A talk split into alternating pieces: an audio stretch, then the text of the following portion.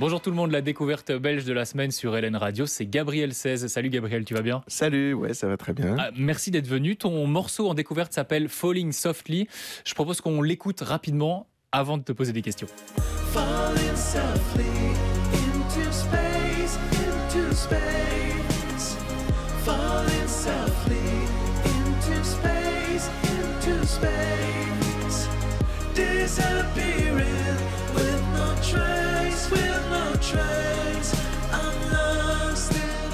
Euh, je dis que c'est ton premier morceau, mais pas vraiment puisque tu as déjà une belle carrière derrière toi, on y reviendra. Euh, pourquoi tu as choisi ce morceau-là pour introduire le projet Gabriel 16 euh, Alors, c'était un choix compliqué parce que j'en ai, ouais, j'ai plusieurs morceaux, on va dire déjà prêts. déjà, je crois que c'était un de mes préférés, tout simplement. C'est un bon choix, c'est une bonne raison. Ouais, ça c'est quand même voilà, c'est un, morceau en fait, il est il est très ancien. Ce morceau, euh, tout en étant récent, c'est-à-dire que je l'ai fini de le produire il y a, il y a quelques mois, mais c'est une mélodie qui est qui est dans mon dans ma tête depuis peut-être que j'ai 12-13 ans. Euh, ah, quand même. Ouais, c'est un truc, euh, ce petit thème de avec cette grille d'accords. C'est un, truc que j'ai depuis des décennies, euh, depuis que j'ai commencé à m'intéresser à la musique, à m'intéresser au synthé. Et donc, je me suis dit, bon, bah, allez, il est quand même temps de le sortir, quoi. Bah oui, mais comment ça se fait que tu as mis autant de temps à, à te dire, allez, vas-y, j'y vais? Ouais, je sais pas. En fait, c'est souvent comme ça, l'écriture des chansons. C'est souvent, on accumule des tas d'idées euh, et puis on, on va piocher dedans. Euh, c'est pas genre, on s'assoit à une table et on se dit on va faire une chanson. c'est plutôt il y a plein de, bouts de, de, de, petites graines qui commencent à germer à droite à gauche et puis à un moment on se dit allez ça c'est le moment de l'accueillir et puis tu avais, commencé le projet pendant le confinement aussi si je dis pas de bêtises. tout à fait le gros de la chanson, je l'ai composé à ce moment-là, sur base. Ah ouais, c'est à ce moment-là où peut-être tu as reparcouru d'anciens projets. Exactement. je prends un truc là, je prends un truc là. ah voilà, je peux enfin finir ce morceau. Comme ça que ça s'est passé. Bah, j'ai eu du, on va dire, ouais, le, tout premier confinement là en avril 2020, j'ai eu du temps pour euh, effectivement reparcourir un peu ma, ma petite bibliothèque d'idées et me dire euh, tiens ouais, il y avait ce truc là, il y avait ce truc là. Et puis aussi, c'est le moment où j'ai commencé à vraiment plonger dans cet univers de synthé.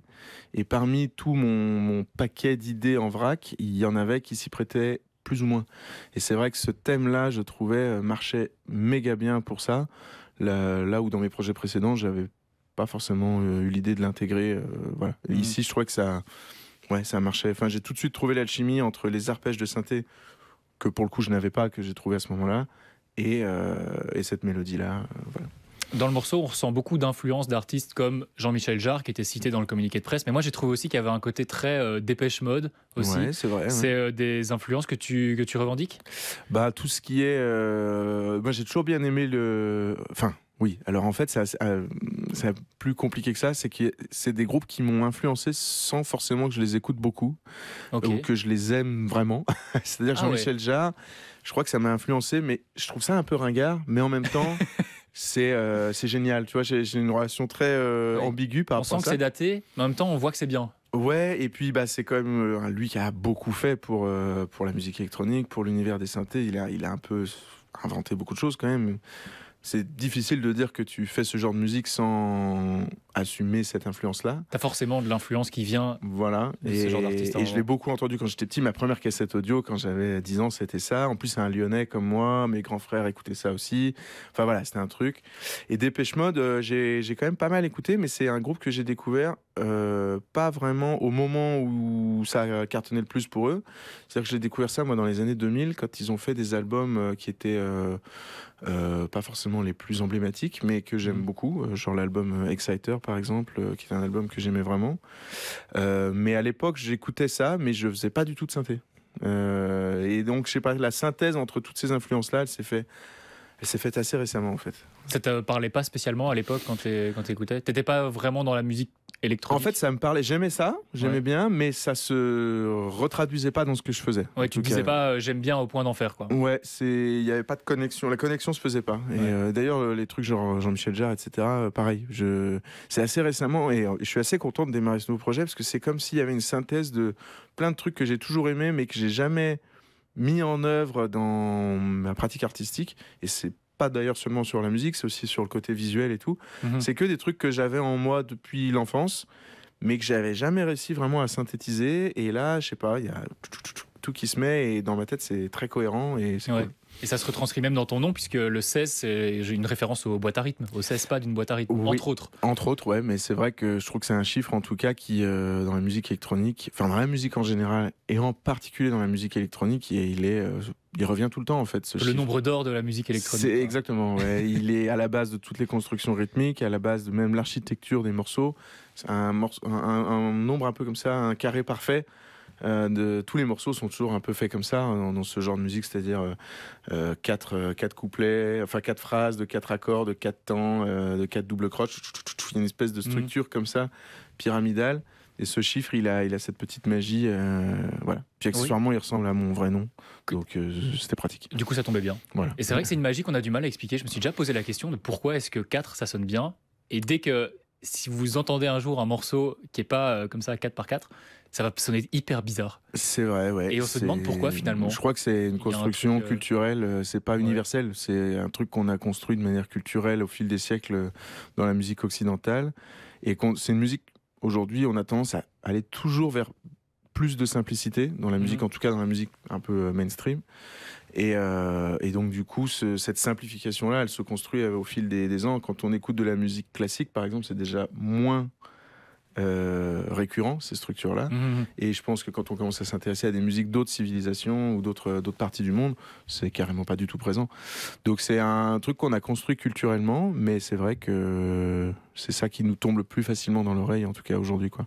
Tu parlais euh, il y a quelques instants de synthétiseurs. Tu travailles avec des synthés analogiques, ce genre de choses par exemple, pour mm. euh, Falling Softly, tu as, bossé avec vraiment des, des instruments euh, physiques, on peut dire? Ouais, tout à fait. Alors, quand j'ai maquetté le morceau au début, j'étais euh, pas forcément super équipé. Et puis, j'étais voilà, chez moi, j'avais pas accès à tout ce qu'on pouvait. C'était vraiment le Covid, on sortait pas trop. donc, il y a beaucoup de choses que j'ai fait avec des, des, répliques de synthé mythiques, mais sous forme de plugin. Et puis. Donc, en virtuel sur un ordinateur En virtuel, oui, pardon, voilà, sur un ordi. Et puis, en fait comme ça a été un peu la, porte d'entrée pour moi pour euh, explorer ce monde-là euh, plus en avant, là j'ai commencé à me, fournir, on va dire, en machine, etc. Et donc j'ai retravaillé par la suite mon morceau avec les vrais synthés. Et là aussi, ça m'a permis de le simplifier, c'est-à-dire de dire, tiens, plutôt que de mettre 27 couches de plugins euh, qui sont pas toujours géniaux, je vais faire ça avec un très beau synthé. Euh, T'as vraiment entendu la différence, senti la différence? J'ai senti que j'arrivais à un résultat au moins aussi bien, sinon un peu mieux, avec moins de bricolage. Et peut-être plus humain aussi. Un truc plus naturel Plus. Euh, alors. Plus euh, dans, dans, le résultat, je pense pas qu'on sente un côté tellement plus humain. Par contre, ce qui est sûr, c'est qu'il y a quelque chose de plus live, et c'est ça qui m'intéresse, c'est que du coup, maintenant, je peux refaire ces morceaux en live, en vrai live, c'est-à-dire vraiment avec trois synthés qui jouent vraiment. Euh, et pas des couches de, de bande son. Euh, voilà, ça c'est cet aspect-là que j'avais envie de creuser aussi. Ouais, on, a, on, a, on parlait un petit peu de ton setup live euh, avant l'interview parce que ça m'intriguait. Je me demandais comment ça fonctionnait euh, tout ça ensemble. C'est compliqué à mettre en place un, un live avec de, de vrais synthés? Ouais, c'est un, un, bon truc de geek, un bon truc de geek. on va dire que là où dans un groupe classique tu passerais ton temps à répéter pour mettre des musiciens d'accord ensemble et trouver l'osmose collective, là le temps je le passe juste à concevoir un setup en fait. C'est-à-dire que sur, euh, sur 10 jours de répète, j'ai peut-être joué euh, deux heures. Et le, et le reste c'est faire en sorte que tout vraiment, fonctionne. Ouais, c'est de l'architecture en fait. Mais c'est un peu la base de ce projet. Ce projet c'est de l'architecture en fait. C'est de l'architecture de machine, l'architecture au moment de faire les morceaux, le moment de faire mon clip, c'est de l'architecture. C'est. J'allais y venir. Ouais, c'est vraiment ça. Et moi, ça me passionne. Hein. Je, je, bricole mon truc et j'essaie de concevoir. Ce que j'essaie de, de, proposer en live, c'est un, truc où on fait de la musique électronique, mais c'est pas quelqu'un qui vient chanter sur une bande son parce que ça c'est un travers c'est très facile de, de, tomber dans ce travers là alors certains le font très bien hein, mais euh, j'ai envie que ça soit qu'on sente qu'il y a des, des instruments qu'il y a quand même un truc une espèce d'osmose entre l'homme et la machine qui se met en place et, euh, et voilà, donc c'est ce setup-là que j'essaie de concevoir. Donc je suis vraiment dans un vaisseau spatial avec plein de synthés, plein de boutons, plein de trucs. et j'essaie de faire fonctionner tout ce, tout ce truc-là en, synchronisant tout. Quoi. Et donc tu parlais du clip parce que c'est toi aussi qui l'as conçu. As, vous le voyez si vous nous regardez, si vous nous écoutez, bah, allez voir le clip de Falling Softly. C'est euh, un clip en, entièrement en 3D qui démarre euh, déjà à Flaget. J'avais envie de te demander pourquoi euh, le faire démarrer à Flaget. C'est un endroit important pour toi? Bah, C'est l'endroit où je vis, donc je passe devant tous les jours. donc c'est sûr que ça, voilà, je trouvais ça marrant de faire ce clin d'œil-là. En fait, le clip n'est pas parti de cette idée. Le clip, je voulais juste euh, mettre en scène une, sorte de chute infini, euh, parce que la chanson raconte un peu ça, euh, dans un décor un peu voilà comme ça futuriste de, de ville imaginaire. Un peu rétro années 80 aussi, futuriste rétro. Ouais, bah, c'est le délire Blade Runner, ce genre de film ou le cinquième élément aussi. Et en fait, ce que j'ai en, en, commençant à concevoir le truc, je me suis dit mais tiens, ce serait marrant en fait de mettre des éléments de Bruxelles parce que la ville s'y prête vraiment. C'est-à-dire que moi, tous les, tous les jours, quand je passe à Flagey, j'ai un peu l'impression d'être dans un décor de film à la fois beau et moche, comme ça, un peu euh, bizarre, avec des immeubles qu'on ne sait pas de quand ils datent, on ne sait pas s'ils sont très vieux ou très récents, ou ils sont. voilà, c'est. J'aime vraiment ce décor. Et je me souviens qu'à une époque, il y a quelques années, ils avaient mis comme ça une, sorte de projecteur qui tournait dans la, la petite tour de l'immeuble Flagey en mode phare dans la nuit. Et, et, je me suis dit, allez, je vais remettre ce truc-là, j'aime vraiment l'idée. et ça va être la base du clip. Et, euh, donc, en fait, la moitié des immeubles qu'on voit dans ce clip, c'est j'ai remodélisé des immeubles bruxellois, en fait. Ah, c'est marrant, euh, je les reconnais pas du tout. Mais je reconnais euh, la, tour de Flaget. Alors, ça, c'est les deux traits reconnaissables, c'est Flaget et la tour des finances, qu'on mhm. voit à un, moment. Les autres, c'est des immeubles, entre guillemets, pas spécialement connus. Mais il y a d'autres immeubles de Flaget, par exemple. Il y en a un, je l'ai remis dans 15 scènes différentes parce que je crois qu'il marchait vraiment bien. et puis, il y a d'autres immeubles que j'ai inventés ou repiqués ailleurs. Mais. Mais euh, en tout cas, voilà, il y a des petites références à la ville. Je trouve que c'est une ville qui s'y prête bien et j'avais envie que ce clip il soit euh, international, mais quand même un peu bruxellois. Et as... tu es designer 3D ou c'est quelque chose que tu as dû apprendre euh, sur le tas Non, c'est complètement. Je l'ai appris en faisant le clip. ah ouais ah, Tu t'es dit, vas-y, je vais, je vais faire le clip en 3D. Ouais, voilà. Et t'as tout appris. En fait, ça n'a pas été trop dur C'était un peu long, j'ai pas beaucoup dormi. en fait, je voulais, je savais ce que je voulais comme clip, je savais pas encore comment le faire. Donc j'ai tout, tout envisagé. À un moment, je me suis dit, tiens, je vais faire un truc en, avec des maquettes ou euh, en théâtre d'objets. J'ai imaginé plein de versions. Et puis, c'est vrai que euh, je tripais depuis quelques mois sur des gars qui font de la 3D euh, et qui j'aime bien le, pouvoir que ça donne de vraiment faire le monde que tu as envie. Ah oui, c'est sans limite finalement. C'est sans, voilà, sans limite à part euh, le temps et, et, la puissance de l'ordi aussi. Et la puissance de l'ordi qui a pas facilité le job, on va dire. Mais, euh, mais donc effectivement, j'avais fait un peu de 3D, j'avais commencé à m'initier un tout petit peu pendant le confinement également, mais j'avais un niveau extrêmement euh, médiocre. Et, vraiment, là, c'était un gros défi. Hein. Quand je me suis lancé dans le clip, je me suis dit, bon, est-ce que je le fais ou pas? Et je me suis dit, allez, ça m'éclate, j'ai envie de le faire, même s'il y a sûrement des gens plus compétents que moi pour, pour faire ça. Peu importe, en fait, moi ça m'éclate, j'ai envie de le faire, moi. Donc je serai fier à la fin. Voilà, exactement. Et puis ça va me, c'est un investissement sur l'avenir aussi, mmh. c'est-à-dire que j'ai acquis un petit peu un petit savoir-faire que j'espère décliner maintenant dans d'autres histoires, d'autres clips.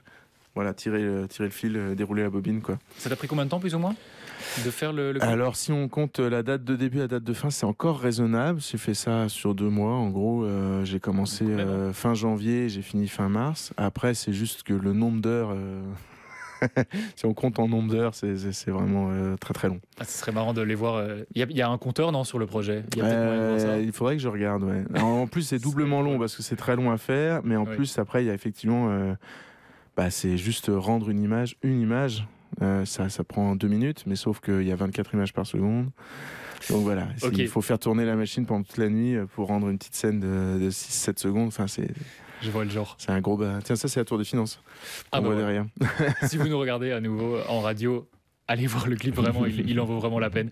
Est-ce que tu as des, déjà des idées de plus gros projets, peut-être EP, euh, e album, c'est peut-être un peu tôt, mais un EP qui, qui ouais, tout à fait. Bah, j'ai pas mal de chansons qui sont déjà prêtes, alors qu'ils demandent à être encore un petit peu euh, retouchées puis mixées surtout. Euh, donc je vais probablement ressortir un single dans quelques mois et puis un EP, euh, j'espère euh, dans l'année qui vient quoi. voilà, on n'a pas de, j'ai pas de date encore annoncée, mais, mais en tout cas c'est clairement le projet. Tu, travailles sur de plus gros. Et ouais, ouais, il y a un, EP en préparation et déjà un set, un répertoire live. Voilà. Qu'on pourra retrouver quand? Alors le prochain concert donc c'est le 11 juin. au Bonnefoy, donc c'est en plein centre de Bruxelles. voilà, venez. Allez-y nombreux et nombreuses. Euh, et on peut te suivre aussi sur les réseaux sociaux, c'est Gabriel 16. Gabriel 16, ouais, c'est assez facile à trouver. Donc je suis sur Instagram, Facebook. Euh, et puis bah, le clip sur YouTube, ça c'est surtout ça qu'il faut aller voir et partager. Et le titre qui est disponible sur toutes les plateformes, Spotify, etc. Et qui est la découverte belge de la semaine aussi sur Hélène Radio, c'est Falling Softly. Merci beaucoup Gabriel. Merci.